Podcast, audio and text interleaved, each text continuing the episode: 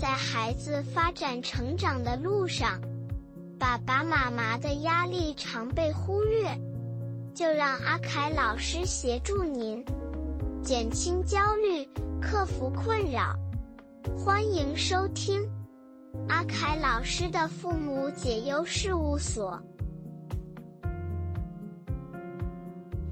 大家好，我是张旭凯阿凯老师，欢迎收听阿凯老师的父母解忧事务所。今天的节目会同步在事件早聊教室播出，要记得关注我们这两个节目哦。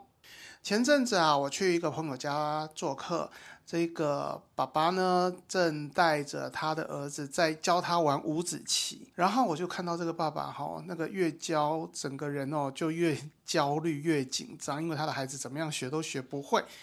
他就突然冒出一句：“你怎么样都学不会，你是不是学习障碍啊？”哎，当下我就想了，学习障碍是这样定义的吗？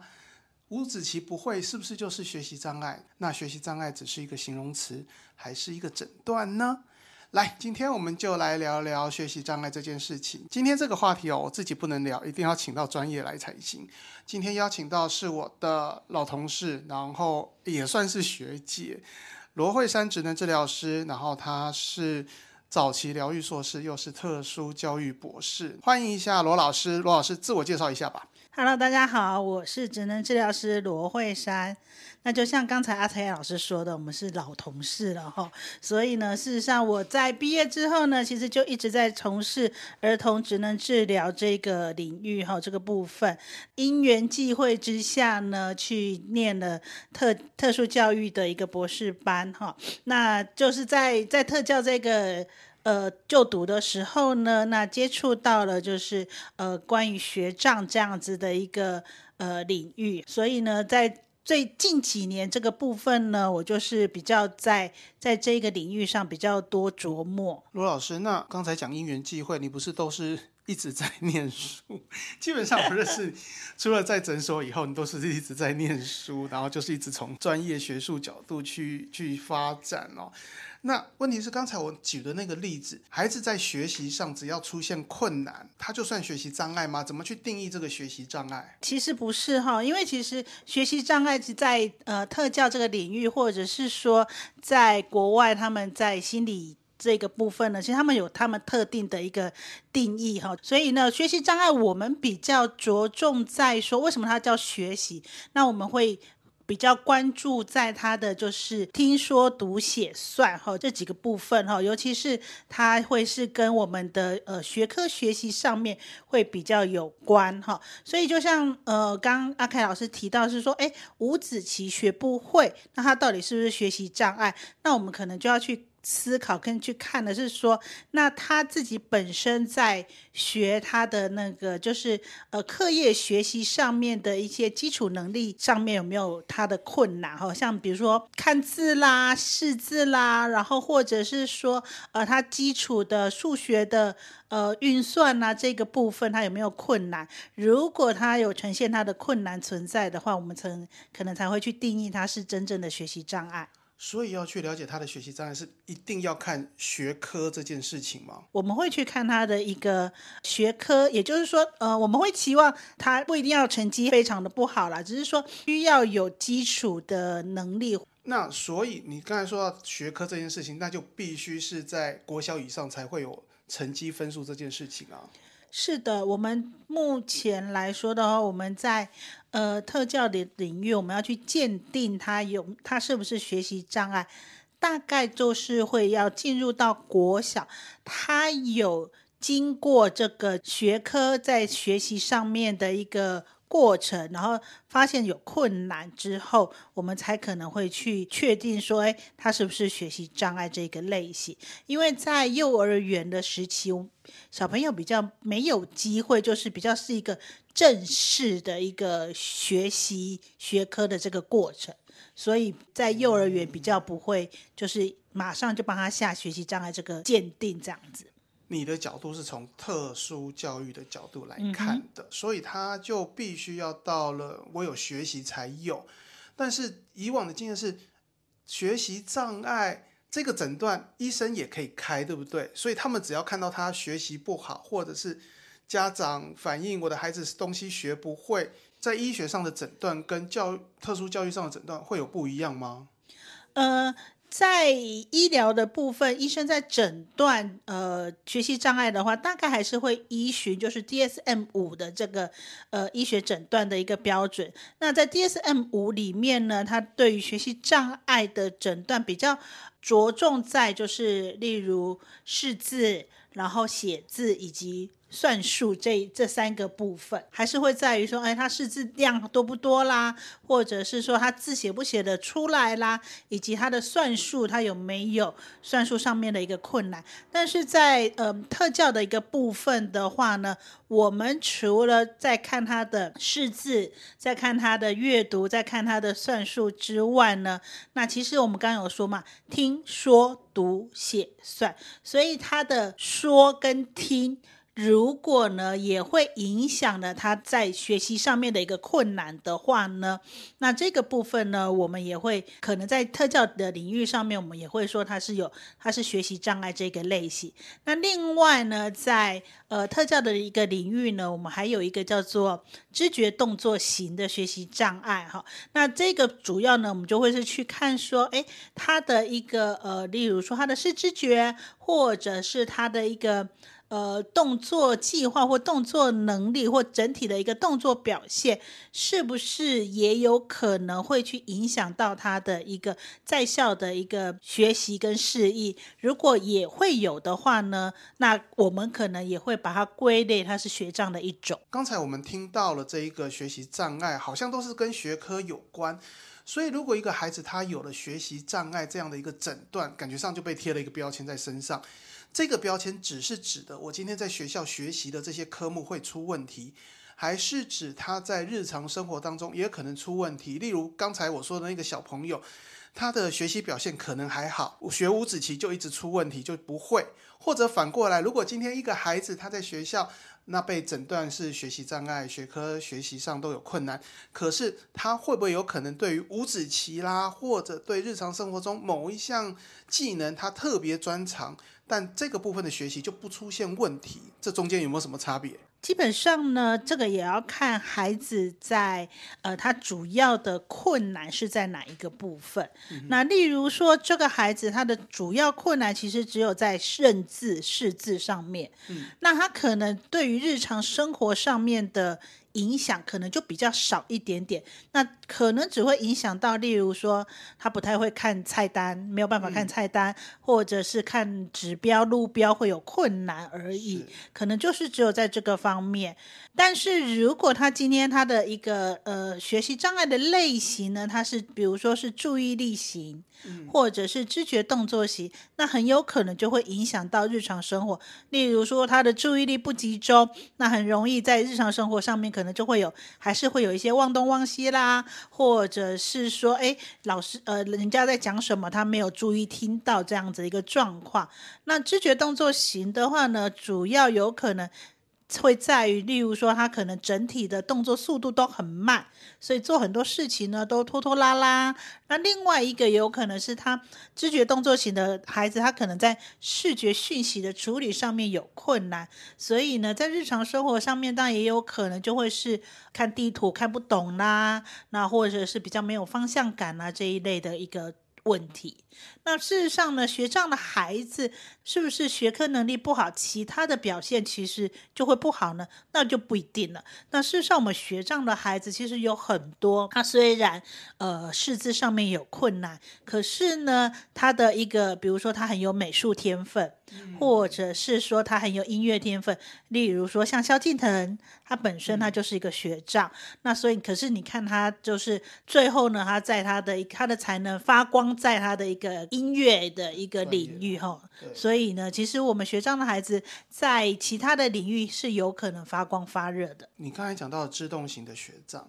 那个听说读写算，他很明确的，家长就可以从他的学习表现上可以知道。他到底有没有听得懂、看得会，或者是他今天在计算能力的一个成绩都可以来做判断。那自动型呢？是体育成绩不好吗？怎么样去定义那个自动型的学障？那家长怎么样可以去大概了解我的孩子有没有可能是自动型的学障呢？这个还是要从就是呃学障的一个定义来说啦，因为呢学障的定义它是说。呃，因为神经心理功能的异常，所以导致，例如说他在注意力啦、记忆力啦、知觉啦，或者是知觉动作上面的一个困难，所以导致他的听说读写算的问题嘛。他的知觉动作呢，你可以去看到，就是说，诶，他有没有一些最常看到就是。整个的动作速度非常慢，或反应速度非常慢，就像嗯，我们可能就会常常形容一个人动作速度很慢，就像一个树懒一样，哦，就整个做事情都慢吞吞的。然后呢，你跟他，你问他一句话，可能要过个三秒钟、五秒钟才会回答你。那洗澡啦、吃饭呐，哈，那个速度都比人家慢一倍，然后花的时间会比较多，哈。像我们曾经有遇过一个老师，哈，那就是会反映说，这孩子已经大学了，那老师就跟我反映说，他早上的课哈都来不及，因为他每天早上起床之后，光刷牙、洗脸、换衣服到出门，这中间可能就要花一个。半小时到两个小时才能出得了门，那每天在洗澡的时候，在浴室里面可能就要待两个小时。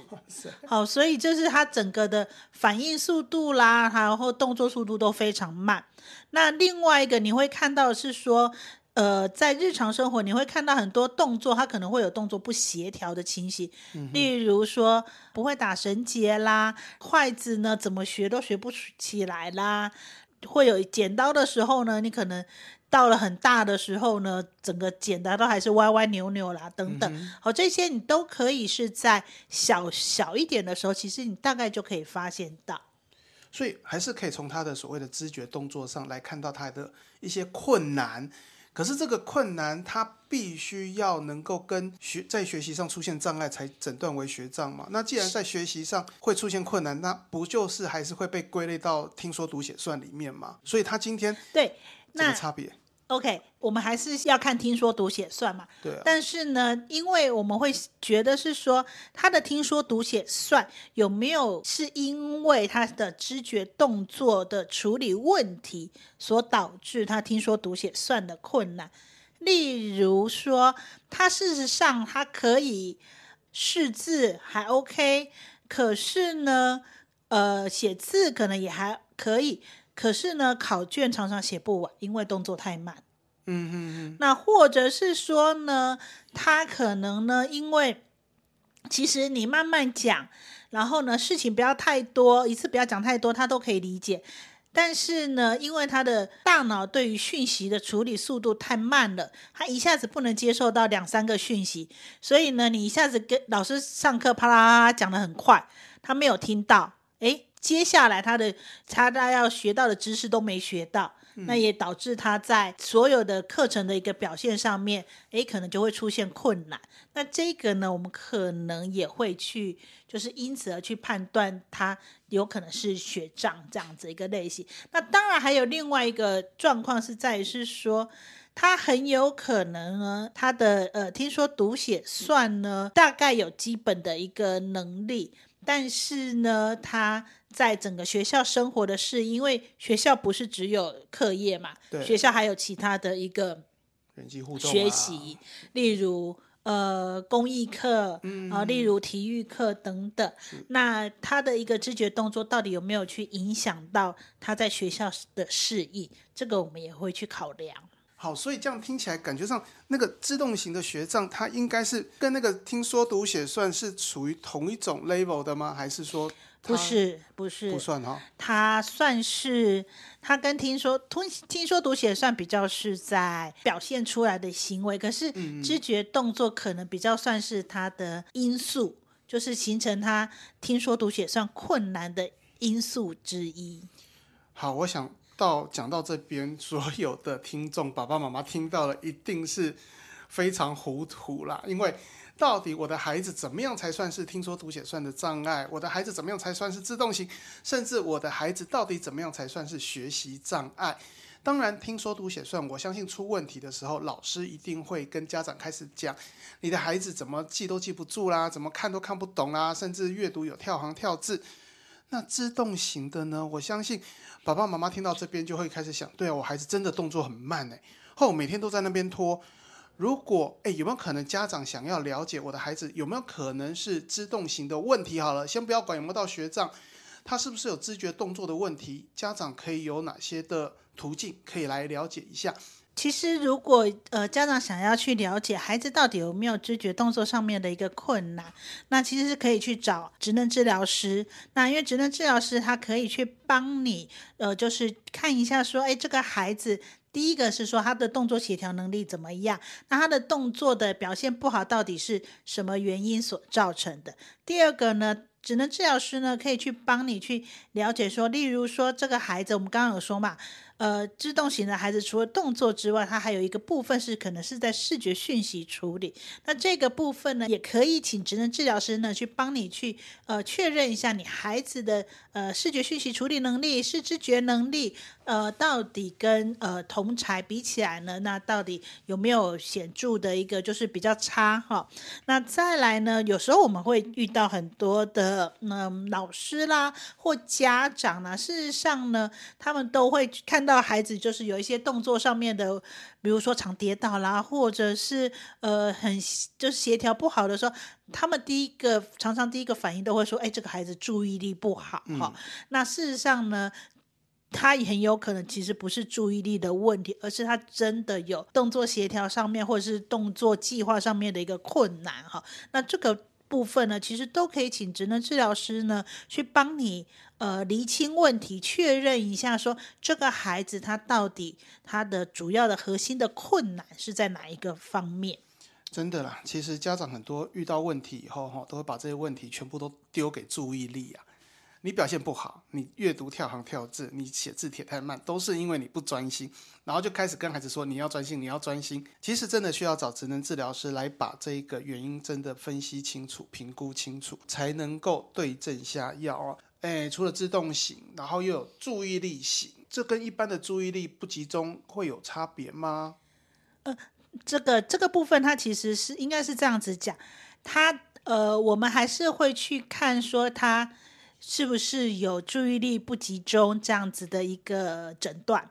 那只是说，第一个他要有注意力不集中的诊断，如果是在鉴定的一个状态之下，他有注意力不集中的一个诊断。第二个呢，我们要确定的是说，他经过了，例如说所有的医疗处置，也就是说该吃药啦，或者是说医生觉得不用吃药，就要做一些做一些就是训训练，或者是呃。做改变一些作息等等之外，是不是一样会有就是注意力的问题？那第三个还是要回到学长的一个基本的定义哈，他有没有听说读写算上面的一个基础能力的一个困难？所以他的注意力是不是影响到了他的听说读写算的问题？那如果因为他的注意力导致他。在学习的这些基础能力上面有困难的时候呢，那我们才会确认他是就是注意力型的学习障碍。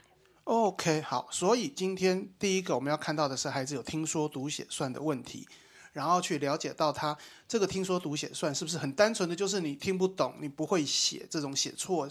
考试成绩差。或者我要再深入的去评估跟注意力有关，或者是知觉动作有关。那今天被诊断为学习障碍，然后呢，对孩子来说，在教育上会有特别的处置，或是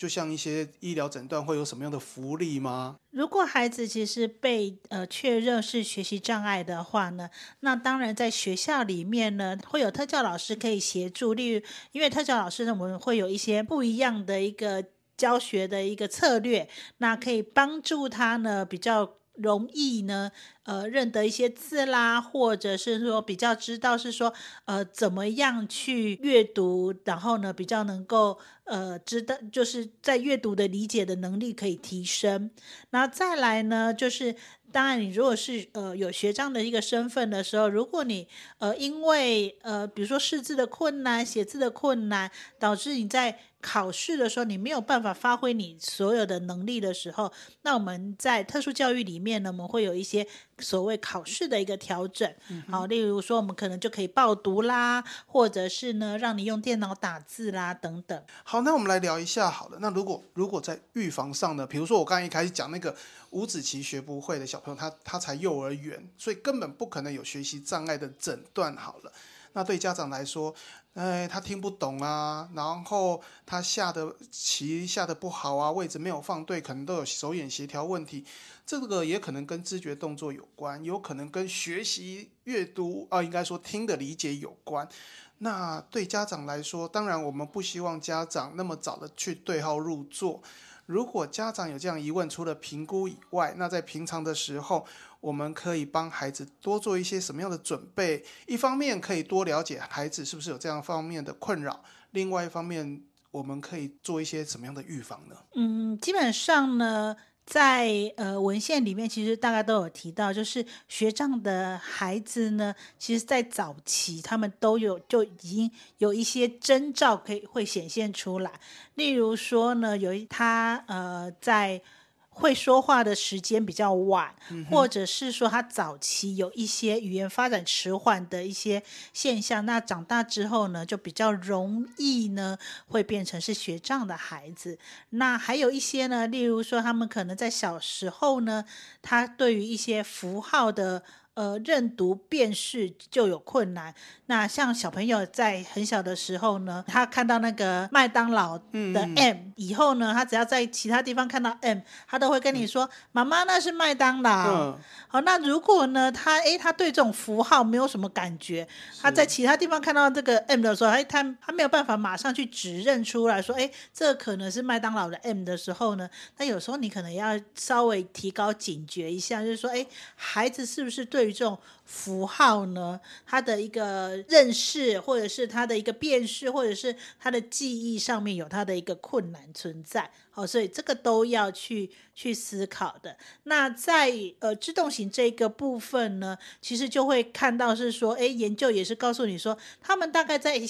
一两岁的时候，哎，家长都觉得，哎，发展可能都还是算正常哦。可是到比较长大一点的时候，他们对于一些嗯比较复杂的动作，像是球类啊，或者是呃要比较那种技巧性的啊，跳绳啊那一些动作，哎，他在学的时候呢，学的就会非常慢。好，那这个其实也是一个警讯。那所以呢，我觉得说在家长这个呃怎么去做预防？那我觉得第一个是说，你如果看到孩子有一些，不管是在语言呐，或者在动作上面，他有一些呃，可能跟同才比较起来，真的有比较明显的一个发展迟缓的一个状态的时候呢，那可能就是建议呢，尽早呢，就是带去做评估，然后确认一下孩子的一个状况。那第二个呢，我会觉得是说，哎。现在其实一直也都有在强调，就是要做亲子共读。嗯，那我觉得这个其实也是很好。但是做亲子共读，其实也不是说一直只有念故事给他听，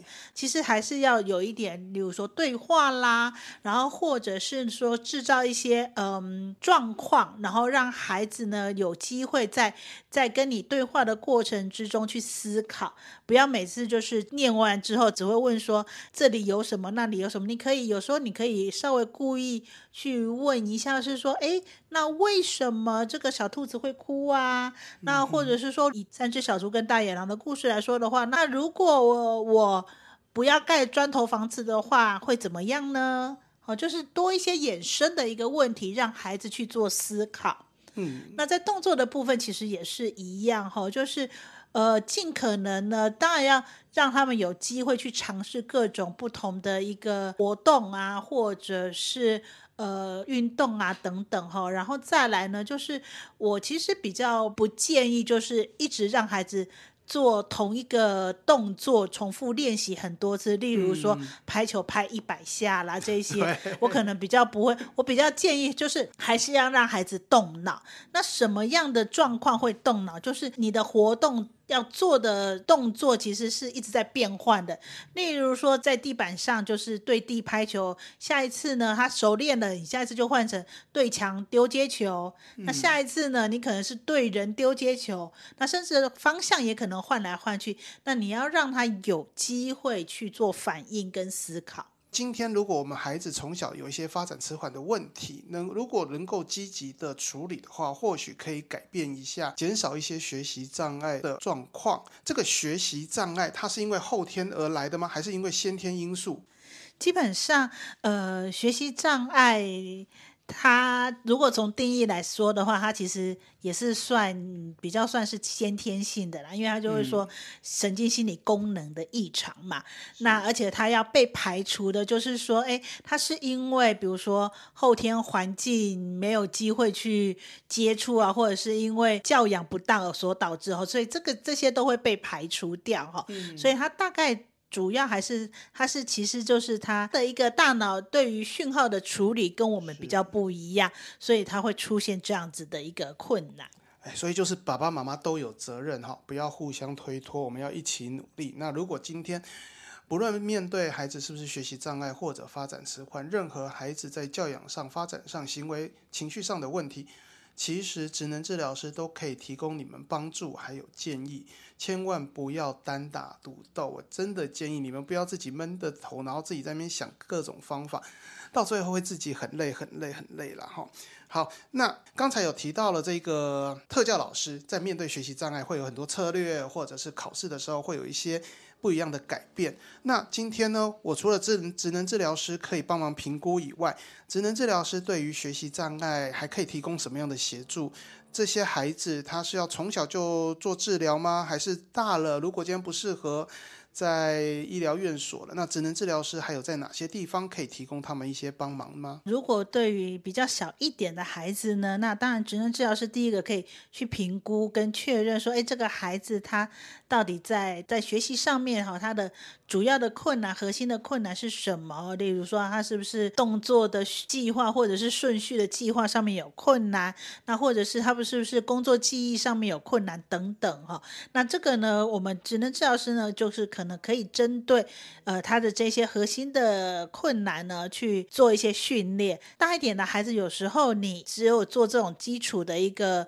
训练的时候呢，有时候对他们来说是缓不济急。然后呢，而且他们真的是，就是他们可能会需要赶快，你要让他的就是学科的能力，或者是呃一些呃基础的能力能够赶快提升，好让他能够衔接到学校的课程嘛。所以呢，职能治疗师在这个部分呢，其实也可以针对他的呃学习的一个状况，那提出一些策略，然后让孩子可以比较快提升他的听说读写算的能力。例如说，呃，孩子写字写不出来，每次都考国字的时候呢，诶，一直都想不起来这个国字该怎么写哈。那我们可能就会去分析说，这个孩子写不出来，或者是说他常常写错字。到底是什么样的一个原因？例如是因为呃字形记不起来，还是说他每次都是就是都会写同音异字哈？那有可能这个每一个原因都不一样。那我们分析出来之后，就会告诉他说：“哎，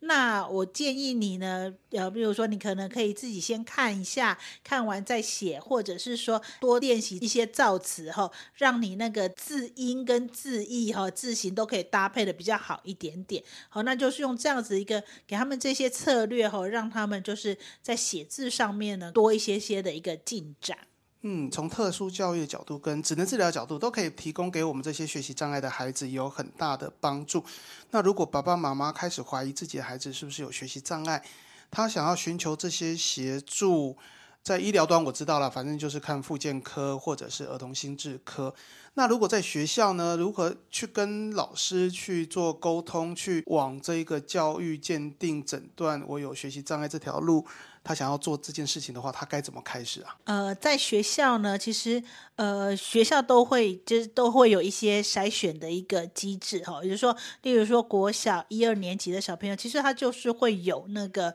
像是注音大会考啊等等哈，那就是全面去筛说，哎，去看看说有没有真的有一些孩子可能比较落后的那。做做这种普筛的一个动作。那如果呢，家长还是觉得是说我的孩子很明显的有学习上面的困难的时候呢，那当然第一步你可以先跟孩子的班导师提出来哈，就是说，哎，我觉得我的孩子可能有学习上面的一个困难，那是不是就是可以提出鉴定哈，去确认一下说他是不是有学障的倾向哈？那或者是说你也可以就是到学校的辅导室去找特教组长，请特教组长跟他们的呃特教老师啊等等哈，去去帮你观察一下这个孩子的一个表现。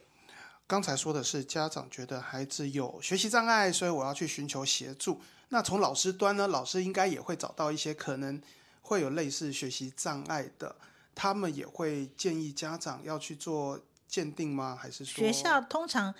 班导其实都会就是最了解自己班上学生的，那所以如果这个班导。真的确实觉得这个孩子有学习上面的一个困难，班导也会就是跟他们学校的老师，尤其是特教组哈去做一个反应。那可能呢刚开始呢就会请特教组的特教老师呢先来观察一下这个孩子。那同步呢他们也会跟家长去做沟通哈，那去告诉他说，哎，这个孩子确实有一些困难，请家长带孩子去确认一下，或者是去医院哈去做一些评估。今天爸爸妈妈，如果你接到老师跟你说，你的孩子可能学习上有些困扰，有些学习的障碍，需要做进一步的评估、鉴定等等，我相信都是老师跟他们的其他的老师一定有讨论过、有去观察过，才会给你这样的建议，绝对不是那种老师觉得你的孩子我不想教，我不会教，你的孩子笨。